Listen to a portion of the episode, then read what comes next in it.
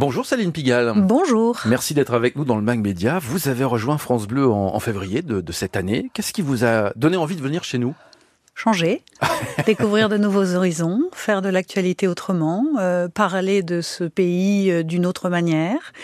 Euh, voilà. Euh, et puis, au fond, euh, revenir vers le terrain. alors, pas dans ma fonction personnellement, mais euh, c'est quand même l'exercice auquel s'essaye euh, France Bleu tous les jours, être au plus près euh, de ses de ses auditeurs, des citoyens de ce pays. Voilà, ça c'est une promesse très forte qui m'intéresse. Quel a été votre premier chantier en arrivant? Est-ce qu'il y en a un seul Non, il y en a beaucoup. Parce que vous arrivez dans un réseau qui est déjà bien installé, qui existe depuis euh, très longtemps. On a beaucoup travaillé à une chose assez simple, la radio. Les gens l'écoutent en priorité le matin. Mhm. Et donc le premier sujet, c'était de travailler ensemble sur les matinales et les matinées euh, pour euh, peut-être éclaircir encore un peu ce qu'est la promesse de France Bleu avec quelques éléments que je peux vous donner, notamment mettre l'auditeur au cœur de tout. Mhm. Alors, euh, sur France Bleu Nord, euh, on fait ça magnifiquement.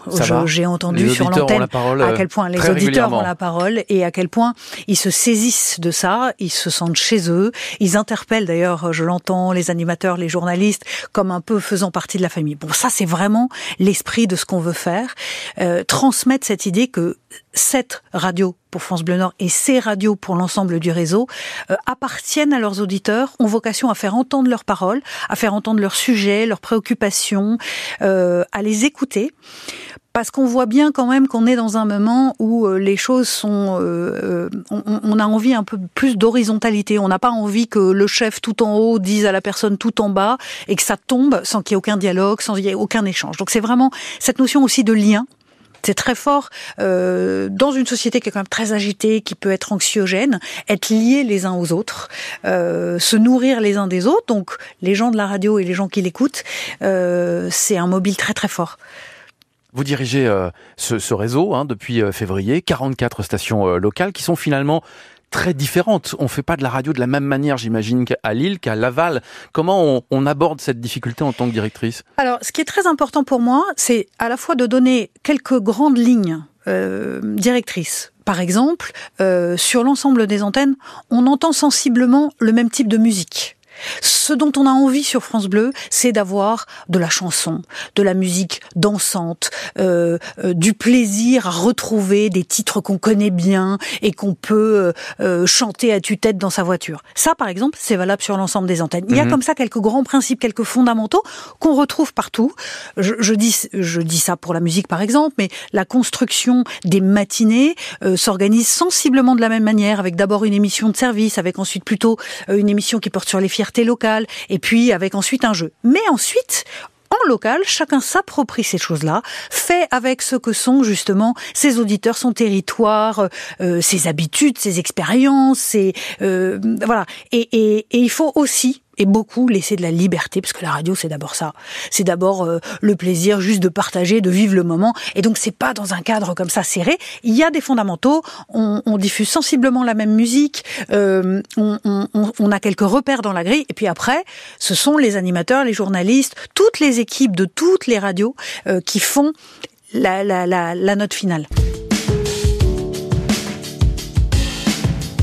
Sybille Veil, notre invitée dans le Mag Média de cette semaine. Au commencement était l'écoute. Cet essai que vous publiez aux éditions de l'Observatoire. Euh, vous disiez, Sybille Veil, euh, on est dans une espèce de, de, de, de fleuve, de mer, d'informations. On est sursollicité. Et vous prenez l'écoute. Comment on retrouve l'écoute selon vous aujourd'hui? Alors ce que vous décrivez est très juste. On n'a jamais été autant sollicité par euh, différents médias, ce qui se passe sur les réseaux, euh, les pushs, les informations qui viennent. Et pourtant, euh, à quoi ça conduit? Plus, plutôt que de conduire à une société où on se sent plus informé, plus en maîtrise, au contraire, euh, on est face non plus à ce que les Français décrivent comme étant euh, euh, difficile, mais complexe. Et quelque chose de complexe, ça veut dire que vous ne savez pas comment l'aborder. Vous êtes fatigué, et on parle de plus en plus de cette fatigue informationnelle qui fait que les gens mhm. renoncent à s'informer parce qu'ils trouvent que c'est trop tendu. et en fait, est-ce que c'est le contenu de l'information qui est tendu, ou est-ce que c'est la manière dont elle arrive à nous?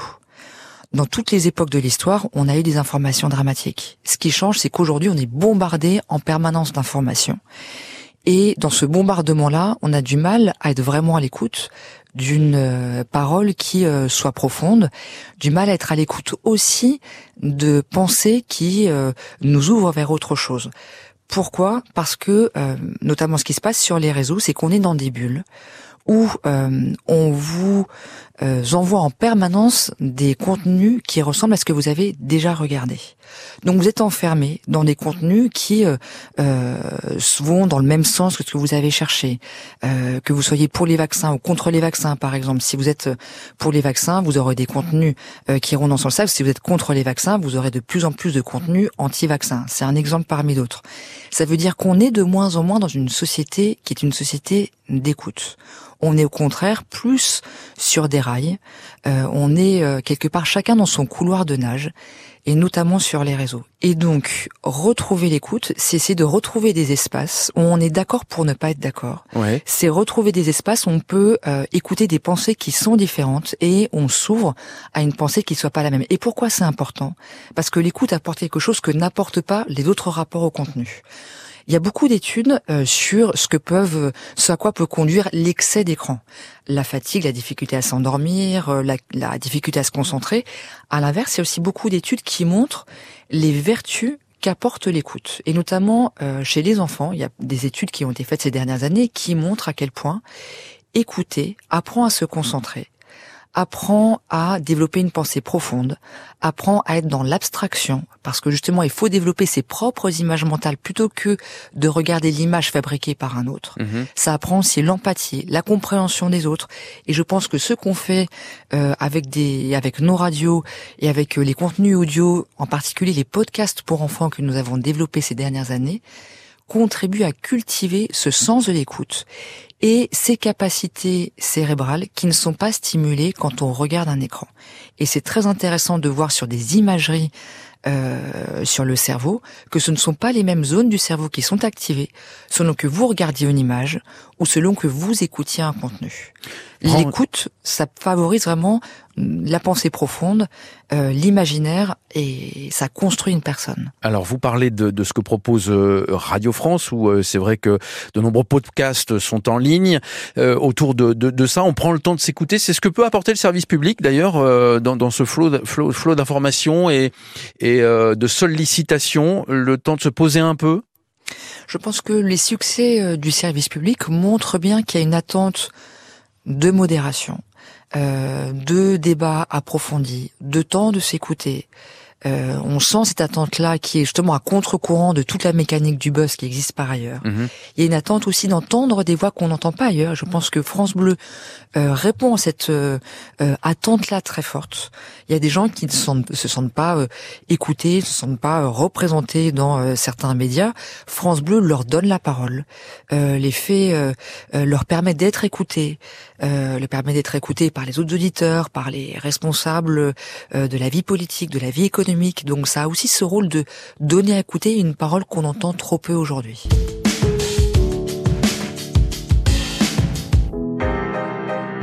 Drag Race fait son grand retour pour une nouvelle saison. Parmi des centaines de candidatures, c'est vous qui avez été choisi pour représenter l'excellence du drag français. C'est à vous de briller. Il va falloir déployer tout votre charisme, votre audace et votre talent. 11 candidates prêtes à tout pour remporter la couronne. Bonjour Niki Doll. Bonjour. Ou Karl, comment je vous appelle Comme tu veux. Euh, là, je suis en, là, je suis euh, pas en drag, mais euh, donc Karl ou Niki, ça va. Alors, Drag Race France, seconde édition, qui a été un, un carton. Comment vous avez vécu ça?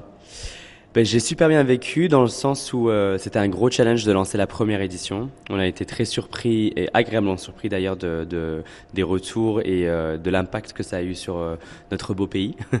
et surtout, on, on s'est aussi beaucoup mis la pression pour lancer une deuxième saison parce qu'il fallait faire au moins aussi bien que la saison 1. surtout qu'on était très attachés au premier cast. Et donc quand on a révélé le cast de de, la saison 2, on a vu qu'on on allait encore avoir une super saison. C'est un cast de, de, performeuses qui sont absolument incroyables.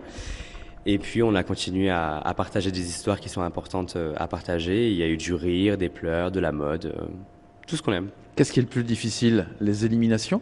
Alors, en tant que Queen qui est fièrement euh, éliminée euh, dans une émission, dans, une saison américaine, c'est vrai que les éliminations c'est toujours un peu euh, éprouvant pour moi parce que je sais exactement dans quel dans état elles sont. mais maintenant que je vois l'impact que la saison 1 a eu sur le casting de la saison 1, je sais que dans tous les cas, elles, sont prêtes à avoir une vie qui va être absolument changée et elles vont pouvoir avoir des opportunités qu'elles n'auraient pas pu avoir avant. Quel est le travail de Nicky Doll pendant un enregistrement? De Drag Race France Comment ça se passe? Bah Déjà, Nicky Doll, euh, son travail dans une émission de Drag Race France, c'est euh, d'être corseté pendant 9 heures. Donc ça, déjà, c'est pas simple. Essayer de, de, d'essayer de, de, garder le ton de l'émission, d'essayer d'inspirer ces reines qui passent par une, par une, par une situation qui est très stressante. Elles veulent donner le meilleur d'elles-mêmes. Elles sont, elles sont devant des caméras non-stop. c'est des choses qui pour certaines, on n'ont pas l'habitude. Euh, je sais que ça peut être très déstabilisant. Donc j'essaye d'être un peu cette, cette grande sœur qui est de leur côté, mais à côté de ça, de garder euh, mon rôle de host et de juge pour être sûr que pour le bien de de, du business, euh, je puisse aussi euh, euh, les juger de manière fair play. Et donc ça peut être difficile d'être la bonne copine, mais en même temps de pas souffler les de pas souffler les réponses. France 2 a mis le paquet, France Télévisions a vraiment mis le paquet cet été sur l'émission, sur la promotion. Mhm. Est-ce que ça vous surprend ça finalement? Est-ce que vous êtes en 2023 vous dites ah c'est pas mal quand même, on a un peu évolué? Alors, je suis pas surpris parce que je, je, je, je sais qu'en France, on, on, on a euh, notre idéologie de, de, de l'humain, notre idéologie de, de, des valeurs qu'on doit prôner, etc. Et en grande partie, euh, on, peut, on peut en être très fier. Donc, je suis pas surpris que le service public ait décidé de se positionner là-dessus. Par contre, que la réalité soit ça, c'est hyper touchant et euh, ça aurait très bien pu ne pas être le cas. Donc je suis, je suis ravi que le service public ait pris le, j'aime pas dire pris le risque, mais euh, ait eu l'ambition de, de, se lancer ce, ce, challenge. Quand vous voyez euh, les, les, spectacles, quand vous voyez les retours des, des, spectateurs, qui sont pas forcément d'ailleurs du milieu LGBT, non, c'est ça. Qu'est-ce que ça vous inspire? Bah, ça me prouve que l'art du drag, c'est déjà un art à part entière. C'est pas un art communautaire, c'est un art qui fait du bien à tout le monde. Les valeurs qu'on prône, c'est pas du tout des valeurs niches c'est juste des valeurs que n'importe quel humain devrait euh, prôner. Et donc quand je regarde un public qui est euh, euh peuplé de grands-mères de 65 ans avec leurs petits-enfants de 8 ans, qui donc chacun me voit de manière différente. Pour la gamine de 8 ans, je suis une princesse Disney. Pour la, grand-mère de 65 ans, je suis un garçon très fleuri et coloré. et pour les parents ou les personnes queer, bah, je deviens un peu cette personne inspirante avec ces reines-là. Et je pense que cette représentation, elle est importante parce que du coup, maintenant, quand on sera à un dîner de famille avec, euh, avec un membre de notre famille qui n'est juste pas éduqué sur la question, bah, on aura des exemples pour pouvoir euh, euh, entamer cette conversation.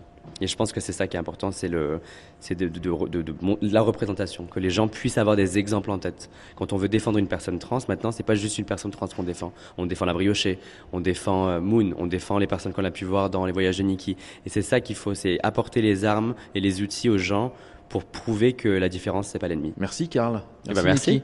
merci beaucoup.